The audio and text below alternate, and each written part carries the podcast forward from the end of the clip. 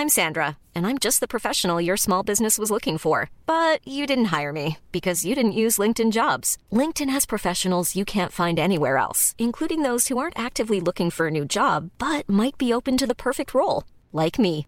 In a given month, over 70% of LinkedIn users don't visit other leading job sites. So if you're not looking on LinkedIn, you'll miss out on great candidates like Sandra. Start hiring professionals like a professional. Post your free job on linkedin.com/people today.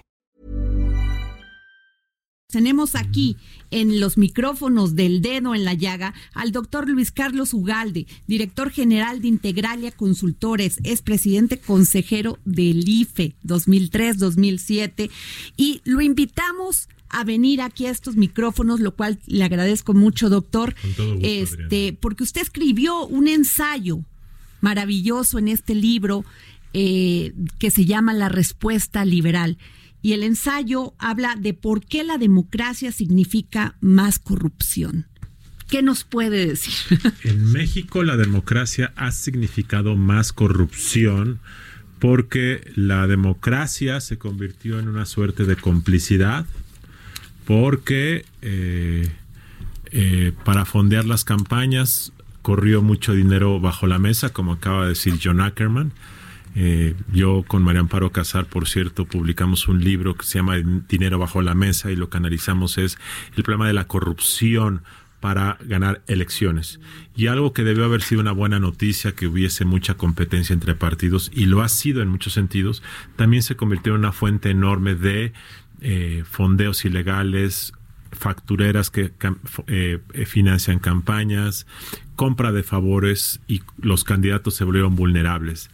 Eh, y también, por otra parte, Adriana, lo que ocurrió fue que los ejecutivos, fuera el presidente de la República o los gobernadores, que enfrentaban congresos opositores, se dieron cuenta que con dinero era fácil eh, ganar mayorías. Y en muchos lugares del país se ha documentado y hay muchas anécdotas de cómo gobernadores desde hace 10, 15 años se dedicaron a como se dice coloquialmente, maicear, eh, aceitar la maquinaria de los partidos opositores y esto corrompió la democracia mexicana, de tal forma que esto no es un problema de la democracia, esto es un problema del sistema de gobernabilidad en México que hizo que un proceso democrático que ha tenido muchos aspectos positivos deviniera en un sistema muy corrompido con tal de con- construir una gobernabilidad. Ese fue el problema. Bueno, la historia en México ha sido que presidente que llega, que presidente que corrompe esta la democracia, por ejemplo, hablamos de Carlos Salinas de Gortari con su programa eh, Solidaridad. eh, sí, Solidaridad y el liberalismo social que se gastó el 60%, el último del presupuesto, el último año de gobierno. Hablamos de Calderón con el pro- con su programa de, de este, el seguro popular sí que además no tenían ni siquiera la posibilidad la gente de iban a los hospitales les ponían un curita y ya fue atendida por el seguro popular. Y pues el último sexenio también todo para para los programas sociales. Por qué nos pasa eso por qué nos siguen faltando el respeto a los mexicanos para crear una verdadera democracia Bueno, tiene que ver primero con que en México no hay una convicción por construir un país de leyes y eso no es solamente un problema de los políticos, es un problema compartido. Eh, así es que cuando hablamos de corrupción, en realidad lo que estamos hablando es de que en todas las capas de la sociedad, de abajo hacia arriba, de izquierda a derecha, de derecha al centro, hay una tolerancia y permisividad con la corrupción. Segundo, tiene que ver con el tema de que eh, eh, la gobernabilidad, eso es crear condiciones para que haya estabilidad política, para que se tomen decisiones y para que se avancen. En ocasiones se debieron a que desde Porfirio Díaz se aceitaba la maquinaria para que todo el mundo estuviera eh, eh, de acuerdo de manera ficticia por la corrupción. Tercero, tiene que ver porque eh, eh, hay un enorme problema de impunidad en el sistema. Eh, y tiene también que ver con el hecho de que la forma como en México hemos atacado el problema ha sido una forma muy ineficaz. Y lo sigue siendo ahora con el gobierno de López Obrador, por cierto.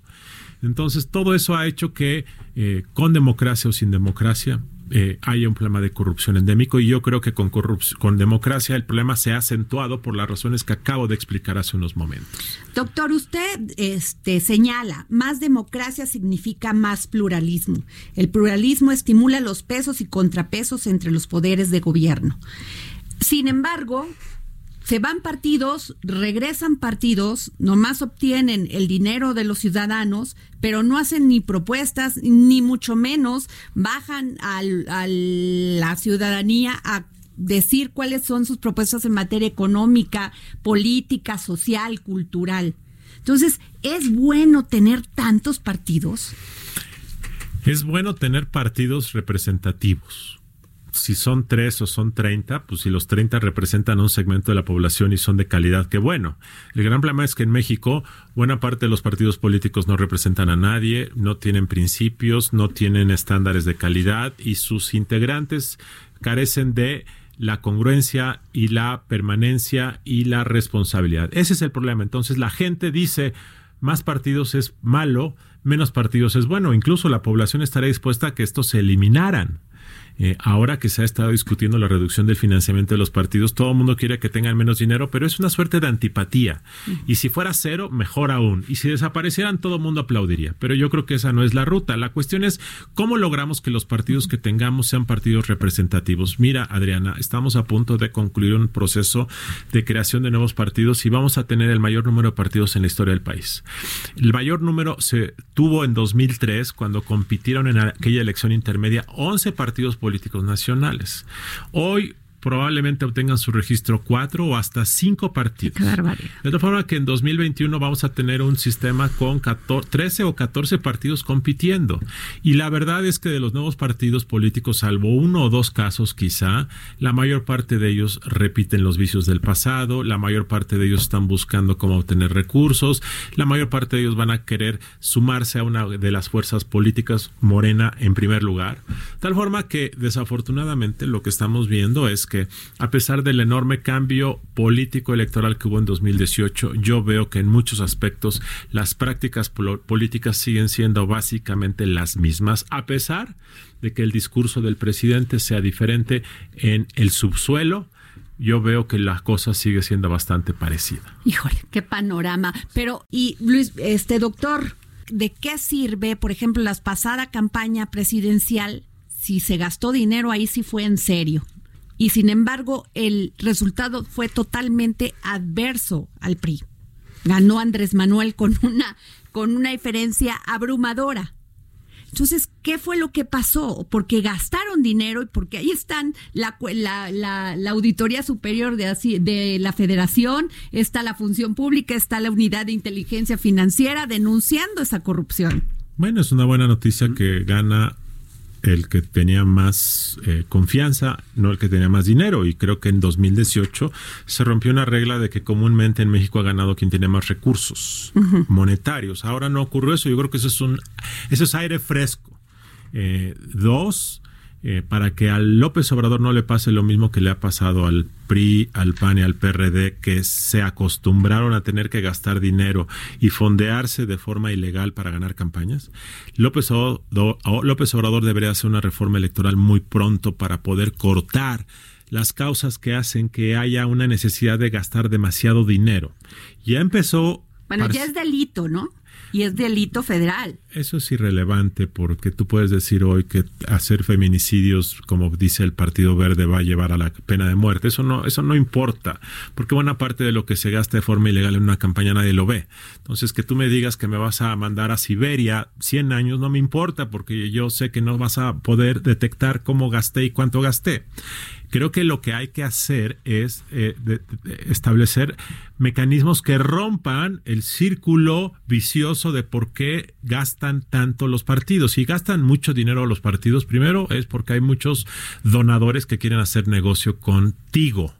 Si tú, Adriana, eres candidata a la ciudad eh, A, y tu presupuesto es enorme, yo probablemente quiera darte dinero para que tú me pagues con obra pública o con contratos. Entonces, ¿cómo evito que Adriana pueda pagarle políticamente hablando a sus donadores? De tal forma que yo diga, si Adriana no me puede pagar con contratos o permisos, pues ¿para qué le doy dinero? Eso es un tema importante. Por eso es una alerta que este gobierno nuevo que quiere combatir la corrupción, igual que los pasados, esté dando contratos por asignación directa en un 70%, porque si yo sé que el gobierno decide de forma unilateral a quién le da un contrato, pues yo voy a estar tentado a dar dinero por debajo de la mesa. Uno segundo tiene que ver con un tema social. No todos son los políticos malos perversos. La gente, las comunidades, los liderazgos en zonas urbano populares ven a las elecciones como una oportunidad de negocio.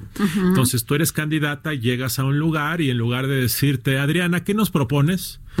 ¿Cuáles son tus ideas para combatir los feminicidios? Te dicen, Adriana, ¿cuánto dinero traes? E incluso hay zonas del país que durante las campañas te cobran dinero para entrar a la comunidad. 100 mil, 200 mil pesos. Entonces los candidatos a veces se ven forzados a tener que repartir dinero porque si no la gente no los escucha. Y tercero, también tiene que ver con un tema que es el asunto de que eh, la movilización de los votantes. Eh, los partidos en México se han, se, han se, han convertido en movilizadores del voto. La política en México es movilización del voto. Eh, incluso al propio presidente de la República actual, que es tan potente para convocar a la gente, se le ha visto en algunos eventos en donde sus partidarios movilizan el voto una solución que se ha planteado y que María Amparo Casar y yo proponemos en nuestro libro Dinero bajo la mesa es que el voto sea obligatorio. Si todos tienen que ir a votar porque si no lo hacen tienen una sanción, entonces pues ya la movilización del voto pierde sentido porque de todas formas yo tengo que ir a votar. En fin, hay, hay cosas que se pueden ir haciendo. Yo creo que este gobierno ha, tomado una decisión que es muy potente, que es el tema de combate al tema de las factureras. Las factureras o empresas fachada han sido uno de los mecanismos principales que han usado los partidos para fondearse. Este tema ya se está atacando y creo que eso va a restringir mucho el fondeo ilegal de las campañas en México. Samuel. Resolviendo todos estos datos que, bueno, tienen soluciones específicas como las que usted propone, eh, ¿qué, viabilidad hay en que el sistema político también eh, tome una nueva eh, este, anatomía? Por ejemplo, tal vez no preocuparnos tanto por hacer tanto partido, sino impulsar candidaturas independientes y cuestiones más ciudadanas. ahí va yo también las candidaturas independientes? Bueno, este experimento surgió en 2012 eh, y, como que su entusiasmo se diluyó por la fuerza de López Obrador. Recordemos que las candidaturas independientes era como una respuesta externa al sistema para combatir la partidocracia y generaron mucho entusiasmo. El Bronco en Nuevo León ganó bajo esa moda que me parece muy atractiva.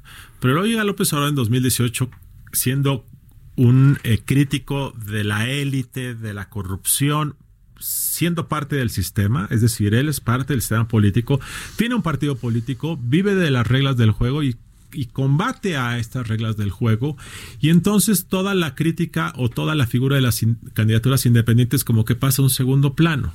Yo creo que es necesario recuperarlo, yo creo que es necesario que estas figuras sigan dando eh, la batalla porque es una manera de generar una competencia externa a los partidos. Y debo decir algo finalmente. Creo que la experiencia del Bronco ha sido muy negativa porque el Bronco, que me parece que, generó mucha expectativa, acabó siendo y está siendo un mal gobernante. Ha sido un gobernante frívolo en el sentido global de la palabra y creo que eso ha generado mucho desencanto. Los partidos piden, piden mucho dinero para sus estructuras y para su movilización. Y en este caso de las candidaturas independientes, pues no tendríamos que por qué darles dinero, ¿o sí? Yo creo que los candidatos independientes deben fondearse eh, a sí mismos. ¿Por qué no se le permite, perdón, doctor, a los empresarios dar dinero, o sea, apoyar? ¿Por qué tiene que estar tan, tan, tan, este... Acotado. Acotado. ¿Por qué no se debe, por qué no se transparenta? Incluso esto. Porque si lo dieran muy así, muy transparente, pues sabrían que cuando llegue su candidato al gobierno, pues se van a ver. Ah, tiene que ver con muchas cosas. Primero, porque creo que los empresarios, los grandes empresarios siempre dan dinero a todos y lo dan en grandes cantidades. Dos, si se transparentara, de cualquier manera lo seguirían haciendo por debajo de la mesa porque no quieren ser exhibidos como que dan a uno o a otro, o dan a todos. Tercero, porque dar por debajo de la mesa te permite complicidad. Y cuarto, porque hay una tonta creencia de que los empresarios no deben dar dinero porque es como la plutocracia que compra el poder. Hoy los empresarios y los donantes y los eh, eh, y mucha gente está dando ya la mayor parte de lo que se gasta en campañas. Ya está ocurriendo. Yo sí creo que habría que aumentar los topes de donaciones privadas. Yo creo que habría que hacer una invitación para que fuera público, pero la verdad es que la relación entre los empresarios y el poder político en México siempre ha sido y sigue siendo hoy bastante discrecional y eso es lo que alimenta este tipo de forma de dar dinero. Pero, por ejemplo, una candidatura independiente es la de Pedro Kumamoto, ¿no? Sí. Y, y, muy bien. Muy bien, porque además él no aceptaba donación, no aceptaba donaciones de más de mil, dos mil pesos. Creo que esa es la mejor eh, fuente de financiamiento. Pequeñas cantidades de mucha gente. Y creo que ese modelo debiese eh, promoverse y reinstalarse, porque creo que esa sería la situación más sana de los partidos para vivir. Y además eso ah, em, también reflejaría el verdadero arraigo y el verdadero poder del liderazgo social, ¿no? Así es, porque hoy los partidos, en realidad, los partidos que se están constituyendo actualmente, en ocasiones recurren a la industria de la movilización. Entonces, yo quiero ser partido, requiero organizar 20 asambleas estatales. Y en ocasiones contratan a movilizadores profesionales para que organicen una y le pagan 5 millones de pesos. Y aquí otros 5. Entonces, con 50, con 50 o 100 millones de pesos tú puedes organizar un partido político. Estoy exagerando pero sí sabiendo que en el primer año con los fondeos que te va a dar el INE te recuperas. O sea, es una inversión y eso me parece que hay que romperlo. Claro, pues esas fueron las viejas prácticas de anteriormente, ¿no? Que llegaban, o sea, la, iban, ¿cómo, ¿cómo se les llamaba cuando eh, a los acarreados, los dichosos acarreados? Sigue siendo igual, Adriana, básicamente. pero es lucrar con la necesidad de la gente, porque le pagan una lanita a la señora que tiene necesidad de mantener a sus hijos y, y lo único que tienen que hacer es pararse cinco horas en una, en una calle y ondeando una banderita. Es indigno. Así es. Doctor Ugalde. Es indigno y sigue ocurriendo, desafortunadamente.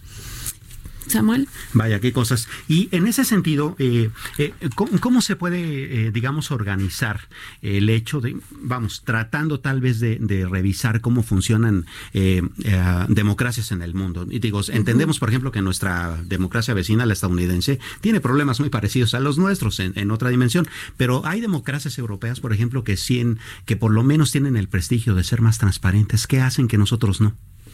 Bueno, primero tener una sociedad diferente. Y yo creo que esto es una cosa que ha fallado en México, de no aceptar que la composición del electorado es igual de deficiente que la de su clase gobernante, porque ha habido una suerte de, de expiación psicológica de que los malos son los de arriba. No es cierto. Eh, hay un problema social generalizado de tolerancia a la corrupción, de clientelismo, eh, de, poca participación ciudadana que eh, parte de la base.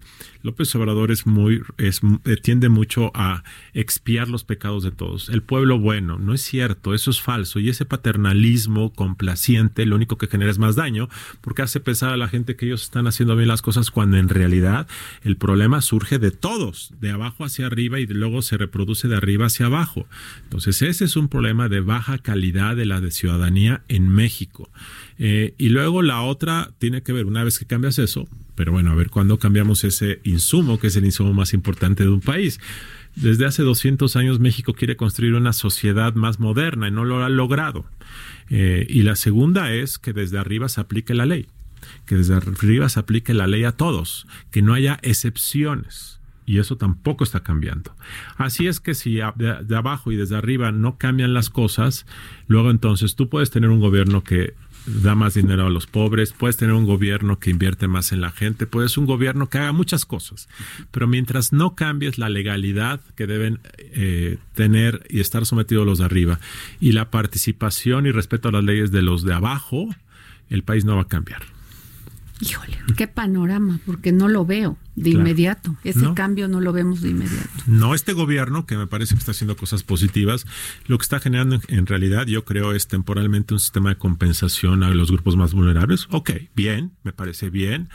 Eh, pero más allá de eh, generar esa compensación y dos, generar un estilo de gobierno más austero, eh, no está transformando estructuralmente las bases sociales que debe este país cambiar.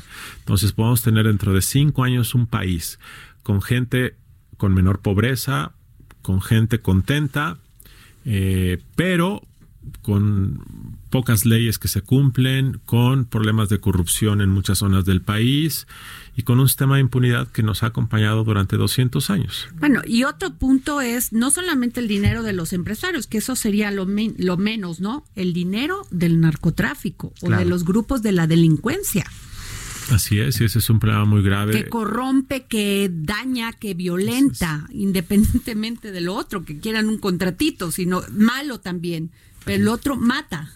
Hay 30, 40% quizá de los municipios del país, algunos dicen que hasta más, que ya están actualmente controlados por el narcotráfico de una u otra forma y las elecciones se convierten en una rutina administrativa en donde finalmente la gente vota por alguien que ha sido preseleccionado.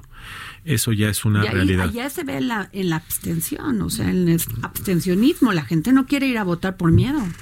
Y en los pueblos chicos no van, no salen. Así es. Y fíjate lo que puede ocurrir. Ojalá el gobierno de López Obrador logre disminuir la tasa de homicidios. Podemos en cinco años tener menos homicidios, pero tener un Estado más capturado por el narcotráfico. qué barbaridad. Qué panorama. Pues le agradecemos mucho, doctor Luis Carlos Ugalde, director general de Integralia Consultores, es presidente consejero del IFE y por esta maravillosa plática y por este maravilloso ensayo, por qué la democracia significa más corrupción. Y le mandamos un saludo queridísimo a nuestro amigo Sergio Vela que hizo muy bien en, o sea, hizo bien en este maravilloso libro donde hay ensayos de personas del nivel del doctor Ugalde y pues Sergio Vela, director de arte y cultura del grupo Salinas. Muchísimas gracias por invitarme a platicar. Muchas gracias, doctor Ugalde. Imagine the softest sheets you've ever felt. Now imagine them getting even softer over time. That's what you'll feel with Bowl and Branch's organic cotton sheets. In a recent customer survey, 96% replied that Bowl and Branch sheets get softer with every wash. Start getting your best night's sleep in these sheets that get softer and softer for years to come. Try their sheets with a 30-night guarantee. Plus, get 15% off your first order at bowlandbranch.com. Code BUTTERY. Exclusions apply. See site for details.